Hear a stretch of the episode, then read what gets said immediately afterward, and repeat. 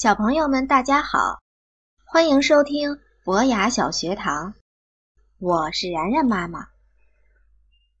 今天我们要说的节气是冬至。小朋友们还记得夏至吗？冬至的很多特点就跟夏至完全相反。比如说，冬至这一天白天最短，夜晚最长。像在北京。这一天的白天大概只有九个多小时。中国最北边的漠河，白天就只有七个小时。而在北极，将一整天都是黑夜。还有，冬至这一天，地上的影子是一年里最长的。过了冬至，白天就又开始慢慢变长，影子。也慢慢变短。冬至是最重要的节气之一，也是中国的一个传统节日，甚至有些地方说冬至大过年。而在中国的周代，确实是以冬至作为新年的，因为人们认为冬至阳气起，君道长，故贺，说。冬至这一天开始，天地间的阳气就渐渐增长，大自然又进入新的一轮循环，所以是个值得庆贺的日子。喏，你们有没有想起我们以前说的“周而复始”？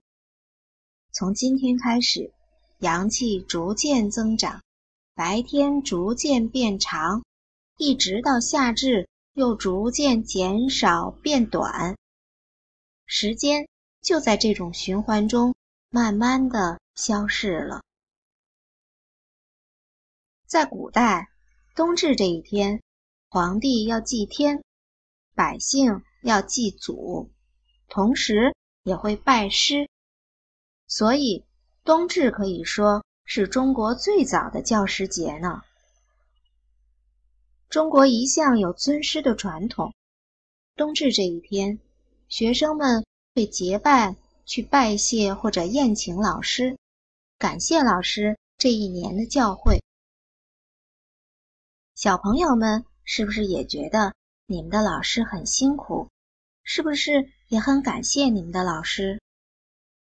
可能有小朋友说了：“我的老师一点都不好，我一点也不喜欢他。”嗯，然然妈妈也觉得，有时候老师没有我们希望的那么好，可能他不够理解小朋友，可能他留的作业太多，也有可能他批评人的时候太严厉，甚至他可能还会冤枉人。然然妈妈想啊，小时候小朋友都会犯错误吧。其实，大人也是会犯错误的。比如，你的爸爸妈妈工作累了，心情不好了，可能也会乱发脾气。那么，老师是不是也一样会犯错误呢？想想看，你愿不愿意在心里原谅他呢？虽然从冬至起，阳气增长，但是。从冬至开始，才进入冬天最冷的时候。数九就是从冬至的第二天算起。小朋友们都会唱九九歌吧？一九二九不出手，三九四九冰上走，五九和六九河边看杨柳，七九河开，八九雁来，九九加一九。耕牛遍地走，每九天算一九，一直到八十一天后，天气就暖和了。当然，因为各个地区的温度不同，所以数九歌也不尽相同。漫长的冬天要怎么打发呢？古时候的中国人就逐渐有了些消遣的方法，比如九九消寒图。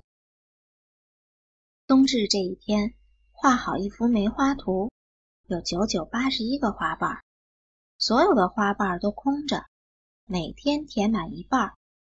等到所有的花瓣都填满了，也就是春暖花开了。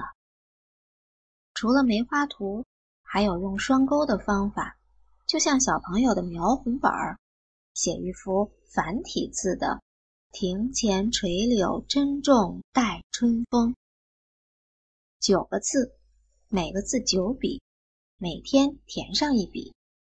还有画铜钱的，还有画葫芦形的，而且涂的时候还有讲究：下点天阴，上点晴，左风右雾，雪中心。这样，等到冬天过去，一幅梅花图或者一幅书法就成了，而且还顺便知道了这几个月的天气是什么样子。你瞧，寒风凛冽的冬天，画一幅消寒图，既让人觉得有了盼头，又给萧瑟的冬天添了几分浪漫和文雅。冬至日，或者吃一碗赤豆饭，或者煮一锅饺子，或者温一壶桂花酒，再或者画一幅消寒图。唐朝的诗人杜甫说：“冬至阳生春又来。”英国的诗人雪莱说：“冬天来了，春天还会远吗？”小朋友，那就让我们一起在这个冬至等候春天吧。